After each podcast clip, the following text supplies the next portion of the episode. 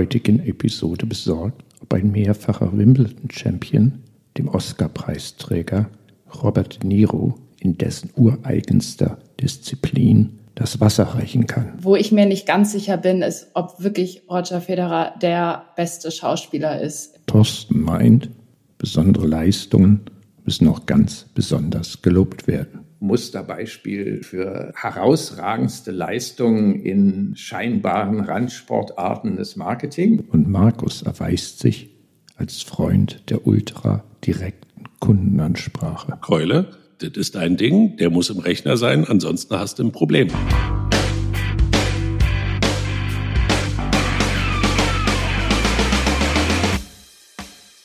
Ich freue mich auf das erste Thema. Es geht um die Einzelhandelskette 7-Eleven. Sie plant die Expansion nach Deutschland, Frankreich, Irland, Italien, Polen, Spanien, Türkei, UK und auch die Schweiz und Österreich könnten potenzielle Märkte in Europa sein. Aktuell sucht 7-Eleven nach geeigneten Franchise-Partnern, die diese Expansion mit vorantreiben. Zum Hintergrund, das Unternehmen wurde 1927 gegründet, ist ursprünglich US-amerikanisch, seit den 90er Jahren in japanischen Händen. Heute gibt es weltweit mehr als 83.000 Filialen. Damit ist 7-Eleven die größte Kette von Einzelhandelsgeschäften weltweit. Insbesondere in asiatischen Ländern ist die Kette extrem vertreten, aber auch in den USA und in Europa ist sie bislang nur in skandinavischen Ländern aktiv. 7-Eleven fokussiert sich insbesondere auf Convenience-Produkte, sind quasi Erfinder des Convenience-Konzeptes, könnte man sagen. Das Angebot ist ausgerichtet auf den direkten Verzehr und Produkte zum Mitnehmen und direkt essen. Und der Name rührt ursprünglich von den Öffnungszeiten her, also von sieben bis elf geöffnet. Jetzt vor dem Hintergrund auch der Retail-Apokalypse, wie wir sie schon diskutiert haben, den Entwicklungen im deutschsprachigen Raum. Was meint ihr, gelingt der Eintritt von 7-Eleven in Europa und vor allem auch im deutschsprachigen Raum? Wie seht ihr das? Wie du schon sagst, die Flagge des, des Convenience Stores kommt nach Europa. Da haben viele lange drauf gewartet oder damit gerechnet, dass die früher kommen. Ich glaube, dass das unheimlich lokal werden wird, dass das eine unheimliche Challenge werden wird, an welchen Stellen die überhaupt auftreten. Und ich glaube, dass wir in Europa eine Entwicklung durchgemacht haben. Wir haben vor 15 Jahren mal darüber geredet, dass der deutsche Tankstellenladen, der Convenience Store auf der Tankstelle eine Killer-App für den Supermarkt war. Und ich weiß nicht, ob sie vielleicht zu spät sind auf der einen Seite. Auf der anderen Seite, wenn ich mir das angucke, wenn ich in Asien bin, wie zum Beispiel in Singapur, dann läuft das wie ein Lieschen. Das ist dann aber auch eine Standortfrage und das wird sehr, sehr lokal. Und ich habe das Gefühl, dass die, wenn die die richtigen Standorte wählen, also in die Innenstädte gehen, da wo ein Auto nicht hinkommt, aber wo der Supermarkt schon zu hat. Das, was früher Tante Emma war, da hat 7-Eleven eine große Chance, weil gerade diese Kleinen eben auch in den letzten Jahren immer weiter weggestorben sind. Was ich schon glaube, ist, dass 7-Eleven ein sehr, sehr gutes Konzept ist. Ich habe mir das nicht in Asien angesehen, sondern in den USA. Und da muss man ja schlicht sagen, gibt Standorte, die funktionieren hervorragend. 7-Eleven ist halt im Convenience Store Bereich dasselbe wie ein Starbucks oder ein McDonald's und die funktionieren ja in Europa auch. Warum soll das mit 7-Eleven nicht geschehen?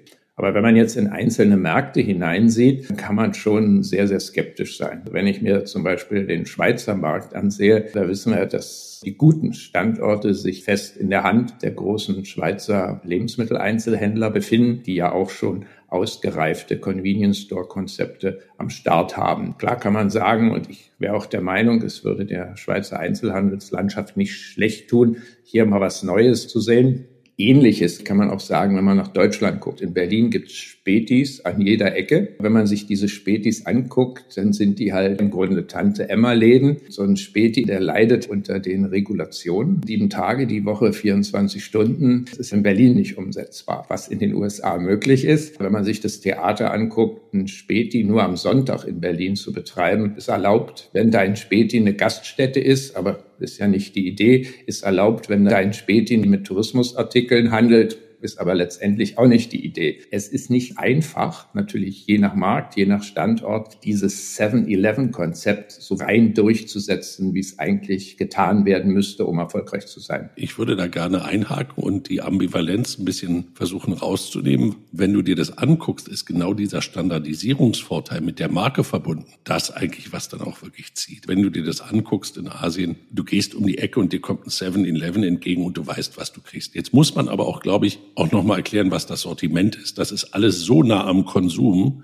dass du eigentlich keinen Gorilla mehr brauchst, der für dich nach Hause fährt. Jetzt gehst du halt aus der Tür und dann steht da ein 7-Eleven. Du weißt, was du kriegst und du bist so nah an Konsum vom Sandwich bis zum durchgekühlten allem Möglichen. Wenn du das standardisiert hinkriegst und wir dürfen ja nicht vergessen, dass zum Beispiel so ein Unternehmen wie Starbucks, da hat ja in Europa auch keiner dran geglaubt, dass einer uns den Kaffee neu erfindet mit der standardisierten Konzeption. Das wird schon nochmal ein lustiger Wettbewerb, wenn die nicht vergessen, dass sie sich schon lokalisieren müssen.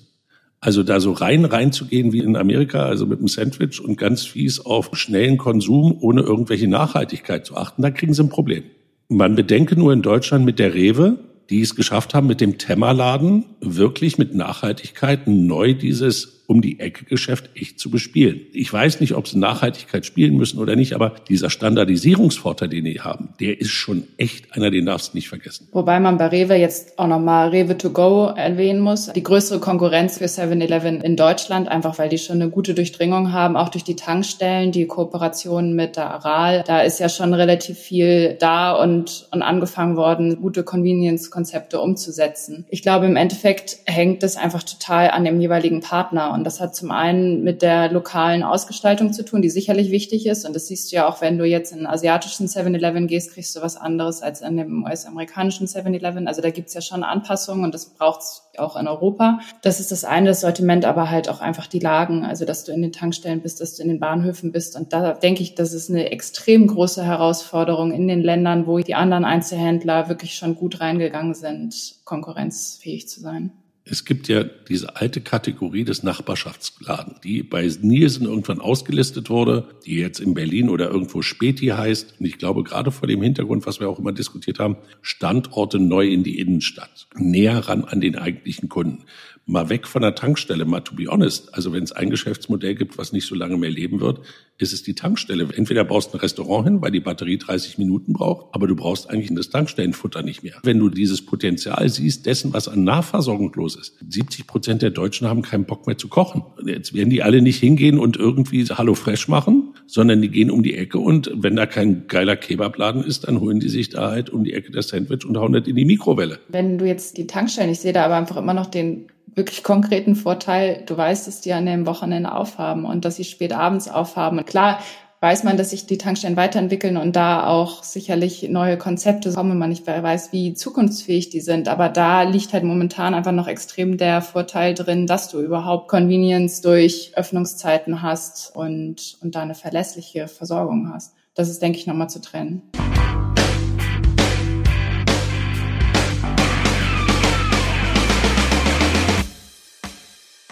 Ich habe die große Freude, in unser zweites Thema einführen zu dürfen. Hier geht es um Werbung. Die Organisation, die für die Vermarktung der Schweiz als Tourismusland zuständig ist, hat in 2021 einen großen Aufschlag gemacht und einen Werbespot veröffentlicht mit dem Hollywood-Star Robert De Niro zum einen und zum anderen mit der Schweizer Testimonial-Ikone überhaupt, Roger Federer. Dieser Werbespot wurde in den Markt gebracht angesichts der Nach-Covid-Zeit, wo es darum ging, die Menschen wieder zu ermuntern, in die Schweiz zu kommen. Die Zielgruppe sind Individualreisende aus den umliegenden Nachbarländern, aber auch die Touristen und Touristinnen aus Nordamerika. Das ist die Zielgruppe. Und was hat man gemacht? Man hat einen anderthalbminütigen Werbespot ersonnen, in dem Roger Federer und Robert De Niro miteinander interagieren. Roger Federer möchte Robert De Niro motivieren, mit ihm einen Werbespot zu drehen. Robert De Niro ist da sehr skeptisch und sagt im Grunde, er wird es nicht machen, weil in der Schweiz gibt es halt kein Drama.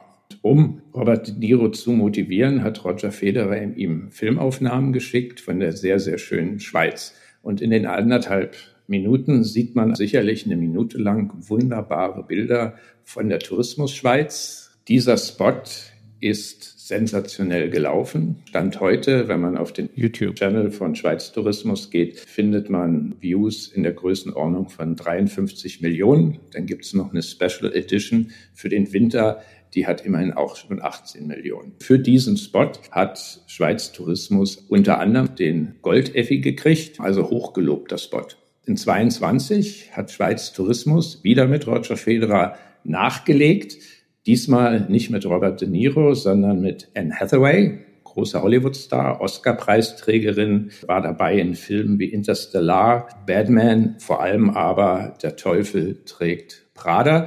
Dieser Spot war noch viel, viel erfolgreicher, stand heute auf dem Channel von Schweiz Tourismus über 100 Millionen Views. Interessanterweise, der Spot ist auch noch länger. Der geht jetzt schon zwei Minuten und zehn Sekunden. Auch hier geht es im Kern darum, dass die Schweiz wunderbar in Szene gesetzt wird. Anne Hathaway und Roger Federer sitzen in einem Filmvorführungsraum und suchen verzweifelt sich selbst in dem Film, der da gedreht wurde. Auch hier scheitert Roger Federer, einen vernünftigen Werbefilm zu drehen. Vor zwei Wochen hat Schweiz Tourismus wieder zugeschlagen, wieder zusammen mit Roger Federer. Und diesmal ist der Partner von Roger Federer der berühmte Comedian aus Südafrika, Trevor Noah. Stand heute hat dieser Film auch schon wieder 38 Millionen Views. Und interessanterweise ist er noch viel länger. Hier geht es um drei Minuten und 46 Sekunden. Diesmal geht es darum, wieder die Schweiz zu zeigen. Im Mittelpunkt steht eine Bahnfahrt. Wir sehen Roger Federer interagieren mit Trevor Noah. Das Ganze ist humorvoll wie auch seinerzeit die Spots mit Anne Hathaway und Robert De Niro. Aber vor allem sehen wir in den fast vier Minuten wieder die Schweiz in den wunderschönsten Bildern. Meine Frage an euch, welcher dieser Spots gefällt euch denn eigentlich am besten und warum? 3-2-1. Ich fand den ersten mit Robert De Niro eigentlich ganz cool, weil ich A, ein großer Robert De Niro-Fan bin und diese Kombination über die Distanz, wie Roger Federer zu ihm sagt, hey, Robert, you need to come to Switzerland, it's so boring, nothing happens, you can really relax, war eigentlich eine ganz coole Idee. Ich fühlte mich dann doch irgendwann überfordert zu verstehen, was man mir eigentlich sagen will. Ich fand den zweiten dann mit Anne Hathaway fand ich schon schlauer, wobei man auch immer sehen muss, dass Anne Hathaway ja so eine Halb-Hate-Figur in Amerika ist. Die mag ja nicht wirklich jeder. Deswegen macht dieses Spiel, man sieht die nicht noch aus einem anderen Grund Sinn, was bei Roger Federer keinen Sinn macht. Also ich finde das schon sehr anspruchsvoll, was die mit einem da machen. Aber Trevor Noah, wie der in den falschen Zug einsteigt mit Roger Federer und dann von der alten Dame zum Frühstück eingeladen wird, das Ding ist on spot. Das fand ich großartig. Ich oute mich jetzt als absoluter Trevor Noah-Fan. Gibt kaum einen, der eine bessere Talkshow gemacht hat mit einer guten Comedy-Intro. Und äh, genau das hat er auch übertragen. Und diese Nummer, wie die da am Zürcher Hauptbahnhof in den falschen Zug einsteigen, losfahren, habe ich gedacht, kenne ich, ist mir auch schon mal passiert. Ich habe nicht so eine schöne Strecke erwischt. Aber da ist unheimlich viel dran, finde ich, was wirklich mit der Zeit auch eine Entwicklung zeigt. Und ich fand das ganz witzig. Schweiz Tourismus hat selber in irgendeinem Interview gesagt, na klar, lernen wir dazu und bauen wir das mit der Zeit auf. Und das finde ich sehr, sehr spannend. Also da wirklich was auch draus zu entwickeln und nicht so ein One-Shot draus zu machen. Und deswegen für mich eindeutig Nummer drei, Nummer eins. Mir geht's da ähnlich, dass diese Geschichte sich erst über diese drei Spots hinweg entwickelt hat. Und das ist auch die Stärke eigentlich von der Kampagne, dass die so immer weiter gespielt wird und sich weiterentwickelt und eins aufs andere sozusagen aufbaut. Und deswegen gefiel mir jetzt auch der aktuellste Spot am besten. Ich finde die Kampagne insgesamt und auch die drei Spots als solche gut. Ich finde sie jetzt auch nicht zu lang. Eigentlich entwickelt sich das ja irgendwie immer schön weiter und es ist amateurgisch gut gemacht. Wo ich mir nicht ganz sicher bin, ist, ob wirklich Roger Federer der beste Schauspieler Schauspieler ist in so einem Spot. Und neben diesen drei internationalen Prominenten mich doch manchmal so ein bisschen schwach ist. Ich muss da schon eine Lanze für Roger Federer brechen. Erstens finde ich in Relation zu vielen anderen Sportstars, die auch in diversen Fernsehspots immer wieder ran müssen, ist er eindeutig in den oberen zehn Prozent, was die schauspielerische Leistung eines Amateurschauspielers eingeht. Erstens. Zweitens finde ich auch, er wird besser. Also im letzten Spot. Das stimmt, mit, er ist besser geworden. Mit, ja. Trevor, mit Trevor Noah überzeugt er mich viel mehr als im ersten Spot mit Robert De Niro. Also um das einfach festzuhalten.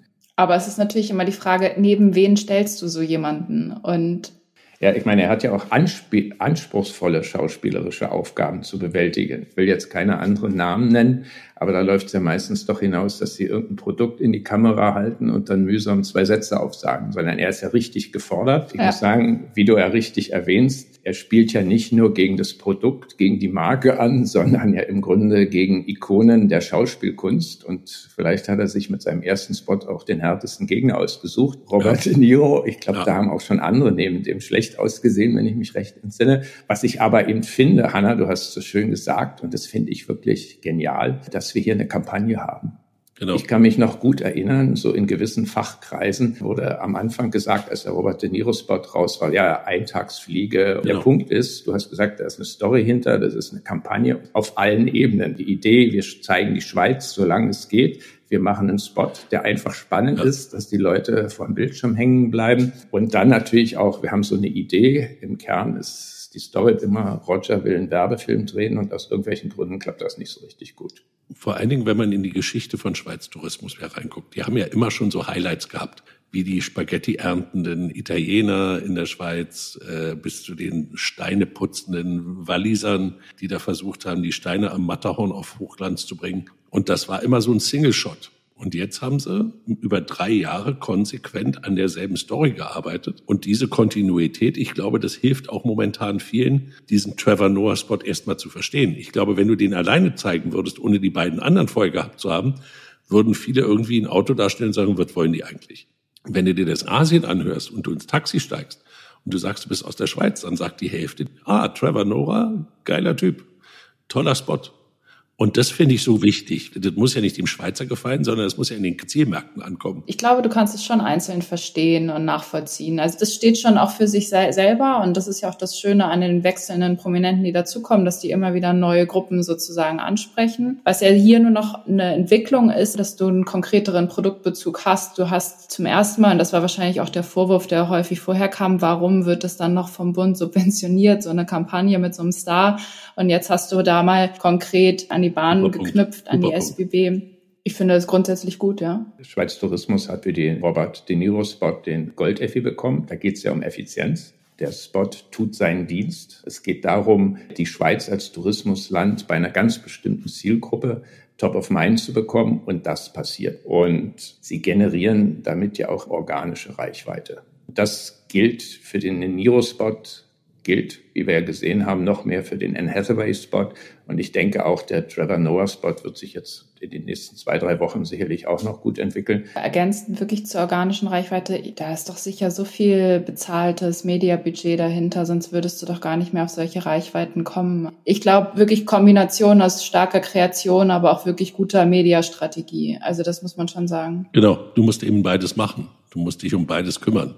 Aber ich glaube, mit den Spot hast du halt auch einen verdammt guten Content, mit dem du das machen kannst. Dass André Hefti, der Marketingchef von Schweiz Tourismus, jetzt gerade frisch zum Werber des Jahres von der Schweizer Kommunikationsbranche gewählt wurde, unterstreicht, dass die Fachexpertinnen und Experten sagen, Leute, ihr habt da bei Schweiz Tourismus wirklich einen sehr, sehr guten Job gemacht. Zum dritten Mal erst einer, der von den Werbeauftraggebern gewählt wurde. Sonst waren es ja immer die Agenturen selber oder die Agenturchefs.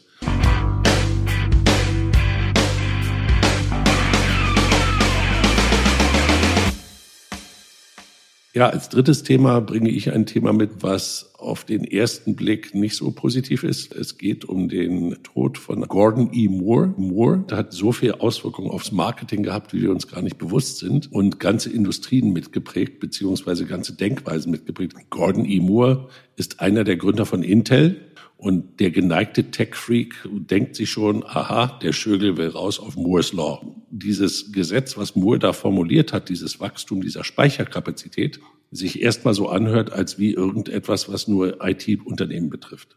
Der Nicht-Ingenieur versteht das wahrscheinlich unter exponentiellem Wachstum. Und genau darum geht es. Eindrücklichstes Beispiel für mich ist eigentlich Google Street View, als man angefangen hat, darüber nachzudenken, wir könnten ja Straßen fotografieren und das dann im Internet abspeichern, dass jeder sich also die Häuserfassaden angucken kann, wenn er sowas im Google Maps sucht. War klar, dass das heute noch nicht speicherbar ist.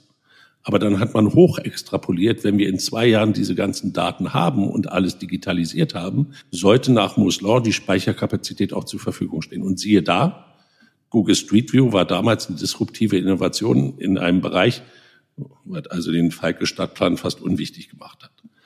Und diese Idee, die dahinter steht, vorauszudenken, dass Speicherkapazität kein Problem mehr darstellt, sondern immer mehr zugänglich wird, ist für uns Marketingleute der Grund, dass wir so komplexe Herausforderungen haben. Dass jeder, der eigentlich irgendwo einen Speicher findet, ein neues Geschäftsmodell finden kann und damit ob er jetzt damit meinetwegen ein Fortnite betreibt oder meinetwegen ein Be Real in der Zukunft irgendwie realisiert. Für jeden ist diese Speicherkapazität zugänglich.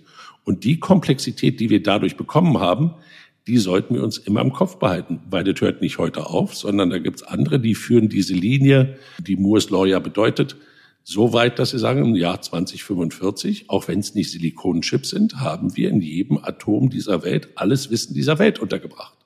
Das ist dann der Moment der Singularität und dann sind wir beim Sieg der artifiziellen Intelligenz. Das ist zwar alles Tech-Philosophie im letzten Sinne, aber zwischen der Entwicklung vor zehn Jahren und dem, was wir heute erleben, reden wir nur einfach über ChatGPT 3 oder 4. Fünf Tage, um eine Million Menschen zu erreichen mit einem System, was die jeglichen Data Lake analysiert. Das führt einfach dazu, dass wir uns darauf einstellen müssen. Wir wissen nicht, welche Geschäftsmodelle kommen, wo wir kommunizieren werden, aber es öffnet einen Riesenraum. Für wen ist das jetzt ein Fluch? Für wen ist das ein Segen? Moore's Law ist ja eine ganz faszinierende Aussage gewesen. Wenn ich mich recht entsinne, hat er dieses Law schon vor 40, 50 Jahren formuliert. Und zwar auf Grundlage von Beobachtung. Also er hatte festgestellt, dass die Transistorendichte und damit auch die Leistungsfähigkeit und die Komplexität auf einem Mikrochip, so nannte man das damals, sich alle zwei Jahre verdoppelte.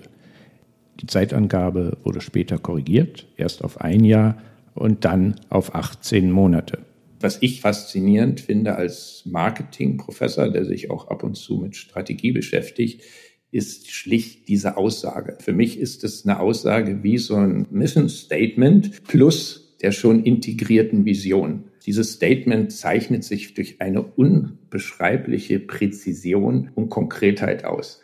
Um das einfach nur an dieser Stelle loszuwerden, vieles, was ich immer kritisiere an Mission Statements und Visionen in anderen Unternehmen, eben, dass alles so windelweich ist. Man träumt von irgendeiner bunten Zukunft und hat ein Statement, was viel Raum zur Interpretation gibt. Hier haben wir eine Aussage. Die Aussage war echte Energie über Jahrzehnte im Unternehmen Intel, aber eben nicht nur, sondern auch außerhalb, wo die Entwicklung hingeht. Man wusste einfach, wie du es so schön am Beispiel von Google Street View geschildert hast, da passiert das und zwar mit einer ziemlich klaren Ansage. Ja, ich kann mich da nur euch anschließen. Das ist schon verblüffend ist, wie lange dieses Gesetz Gültigkeit hatte und was es eigentlich mit diversen Industrien gemacht hat und wie viele Produktstrategien sich ja an dem orientiert haben und wie viele Unternehmen, andere Konkurrenten sich sozusagen daran orientiert haben. Was ich jetzt aber spannend finde, und das ist ja durch den, durch den Tod des Begründers dieses Gesetzes entstanden, nochmal diese Diskussion darum, was kommt denn jetzt, dass dieses Gesetz nicht mehr so funktioniert in der Entwicklung, wenn wir jetzt konkret auf die Chips schauen. Also es funktioniert nicht mehr dieses Wachstum, wie es in den letzten Jahrzehnten passiert ist. Und das finde ich ist jetzt eigentlich die spannende Frage, die sich ja viele Unternehmen und Industrien Industrien stellen müssen, wohin geht's denn und was ist denn jetzt eigentlich das neue Gesetz, was darauf folgt? Und das ist, denke ich, noch so die Herausforderung, da eine konkrete Idee von zu bekommen. Ich würde das gerne aufnehmen, Hanna, weil ich glaube, dass das ist so ein bisschen die Geister, die ich rief. Und man muss vielleicht auch da nochmal einen, einen Moment innehalten, weil wir dürfen eins nicht vergessen, diese Strategie, dass ich den immer schnelleren Chip habe gegenüber der Konkurrenz, das, was Thorsten gesagt hat als Vision, das hat Intel ja über Jahre hinbekommen. Und jetzt kommt noch was hinzu. Man bedenke, die haben auch noch eine Kampagne drumherum geschnitzt, um selbst einen Marktstandard zu setzen, um quasi zu sichern, dass sie derjenige sind, der diesen Fortschritt immer halten kann. Das war Intel Insight. Also die haben sich auch überlegt intern, wie können wir damit umgehen, dass wir diejenigen sind, die jeweils den schnellsten Chip auch bieten, den auch jeder braucht, weil wir diejenigen sind, die dem Verbraucher sagen, Keule, das ist dein Ding, der muss im Rechner sein, ansonsten hast du ein Problem. Also das ist nicht nur technologisch gedacht, sondern da gibt's ja auch noch einen Andy Grove, das ist der dritte Mitarbeiter, den sie bei Intel eingestellt haben, der von der Marketingseite da drauf geguckt hat. Und der Kamerad, der wusste ganz genau, was Wettbewerb ist. Ich zitiere nur ganz kurz. Wenn du im Marketing die Leute hast, die nett und lieb zu deinen Kunden sind, dann hast du die falschen Leute. Wir brauchen bei uns in der Marketingabteilung die Leute, das sind die Kreuzfahrer mit dem Blut an den Schwertern und dem Blut an den Augen, weil wir müssen es schaffen, Motorola tot zu machen, einfach nur tot zu machen. Und wenn du das nimmst, dann geht's wirklich nur um World Domination und das weiterzudenken von der Technologie ins Marketing und das Branding, das Ingredient Branding, der Begriff kommt von Intel, das ist schon eine massive Leistung. Dass Moore's Law obsolet zu werden scheint, ist ja nur ein Element, dass dieses Quasi-Monopol oder Duopol, was Intel da jahrzehntelang betreiben konnte, woran man sich sicherlich auch im Unternehmen gewöhnt hat, dass das sich aufgelöst hat. Samsung als massiver Wettbewerber, AMD sowieso und jetzt auch, dass Apple in die Wertkette weiter nach hinten hineingeht. Die Wettbewerbsintensität nimmt für Intel zu und dann, wie du geschildert hast, Intel Musterbeispiel für herausragendste Leistungen in scheinbaren Randsportarten des Marketing. Nehmen wir Ingredient Branding, also Intel Insight, oder wir erinnern uns alle auch noch an diese sensationelle Internal Branding Kampagne, wo es Entwickler, Erfinder, Forscher wie Rockstars gefeiert haben, weil sie ja eben wussten, das sind die Menschen, die tatsächlich dieses Quasi-Monopol, diesen massiven Wettbewerbsvorteil auch in Zukunft absichern sollen. Und ich glaube, für Intel ist es jetzt eine enorme Herausforderung. Intel steht zwar Stand heute, was wenn man sich die finanziellen Zahlen anguckt, sensationell da. Wobei es ja nicht nur Intel trifft, es trifft ja genauso auch ein Apple. Also es steht jedes Unternehmen, was auf dieses Gesetz sozusagen gebaut hat und sich daran orientiert hat, momentan vor der Herausforderung, an was orientiere ich mich zukünftig. Deswegen würde ich das gar nicht nur so auf Intel beziehen. Auch wenn es natürlich dort herrührt. Die Faszination dieses Moore's Law war so eine gewisse Verlässlichkeit, wie der technologische Fortschritt vorangeht. Und damit konnte man arbeiten. Jetzt steht im Raume eine Vermutung, dass es so weitergeht, ohne dass man Ross und Reiter genauestens benennen kann. Mein Eindruck ist, gerade auch wenn wir die Entwicklung rund um AI sehen, dass die Überzeugung in den Industrien, dass der Fortschritt weiter exponentiell laufen wird, gewaltig ist. Ich glaube, das ist das, was wir als Marketingleute mitnehmen müssen, dass diese Computing Capacity nicht abnehmen und nicht bremsen wird und es wird uns unheimlich viele Möglichkeiten bieten. Aber wir müssen auch, und das ist etwas, das sagte jeder, der so mit dieser exponentiellen Entwicklung forscht, der sagte immer, das größte Problem ist, dass ein Mensch verstehen muss, was exponentiell eigentlich heißt. Wir im Marketing müssen uns einfach noch mal wärmer anziehen, weil wir noch mehr Möglichkeiten kriegen, mit denen wir uns auseinandersetzen müssen. Im positiven Sinne, nicht negativ. Also es ist ja nicht nur so, dass Unternehmen sich daran immer orientiert haben an diesem Gesetz und das als Richtschnur für ihre Strategie verwendet haben, sondern ja auch das Konsumverhalten daran sich gewisserweise ausgerichtet hat. Und wenn man jetzt auf die letzten Jahrzehnte schaut, gab es da ja schon eine gewisse Stagnation bei der Produktentwicklung, die jetzt natürlich in eine neue Richtung eingeschlagen hat durch AI, aber was es auch nochmal deutlich macht, dass es eine neue technologische Entwicklung braucht, in gewisser Weise ein neues Gesetz, wo man wieder ein Gefühl für bekommt, was denn der konkrete Produktvorteil ist aus Konsumsicht. Das ist noch eine wichtige Perspektive. Ich würde da Hanna gerne nochmal unterstützen, weil das, was wir auch lernen mussten, ist, dass Menschen als Nutzer Technologien schneller adaptieren als wir Unternehmen. Wenn du dir anguckst, wo wir, wir rennen doch immer hinterher, wo der Kunde schon ist oder wo der User schon ist und fragen uns, müssen wir dahin, wollen wir dahin? Und da kannst du anfangen bei Facebook, da kannst du über die Akzeptanz von Zalando, da kannst du von ganz vielen exponentiellen Kandidaten reden, wo der Kunde einfach schneller am Verente, finde ich gut, mache ich. Und als Unternehmen stehst du dann da, mir bleibt eigentlich nichts mehr übrig. Und deswegen ist diese ganze Akzeptanzgeschichte aus meiner Sicht der eigentlich richtige Zugang, weil sobald es dem Kunden einen echten Nutzen bringt, der will ja keine Innovation, aber wenn der einen Zugang zu Daten kriegt, wenn der einen Zugang zu Menschen kriegt, wenn der einen Zugang zum Spaß kriegt dadurch, the user decides, weil er nutzt die Technologien, weil seine Bedürfnisse, die er seit 30.000 Jahren hat, einfach besser befriedigt werden. Und dafür ist Moore's Law ein unheimlicher Beschleuniger und das sollten wir uns einfach mal ins Buch schreiben.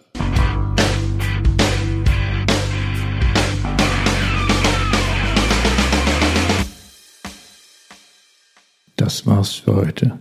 Die weltweit größte Convenience Store Kette 7-Eleven will jetzt auch nach Europa kommen. Welche Chancen besitzt das in Nordamerika und Asien so erfolgreiche Franchise-System gegen die jeweiligen Platzhirsche in den verschiedenen europäischen Ländern? Die weltweit erfolgreiche Werbekampagne von Schweiz Tourismus mit Roger Federer ist gerade in die dritte Runde gegangen. Welches ist der beste Spot? Der mit der Schauspielerlegende Robert De Niro der mit Oscar-Preisträgerin Anne Hathaway oder der jüngste Spot mit dem südafrikanischen Star-Comedian Trevor Noah. Aufgrund des Todes von Gordon E. Moore ist das von ihm formulierte Moore's Law und dessen jahrzehntelange Bedeutung für die Innovationstätigkeit in Unternehmen und Industrien wieder in das Bewusstsein der Marketingfachwelt gerückt. Welche Relevanz wird dieses Gesetz zukünftig besitzen? Wird ein anderes Paradigma an dessen Stelle treten? Falls ihr mehr zu diesen Fragen wisst als wir, könnt ihr auf unseren LinkedIn- und Instagram-Channels eure Weisheiten mit uns und der restlichen Marketing-Community teilen. Die Links findet ihr in den Show Notes. Zudem befinden sich dort auch Links zu verschiedenen Quellen, die Auskunft zu den heute diskutierten Themen geben. Auf Wiederhören.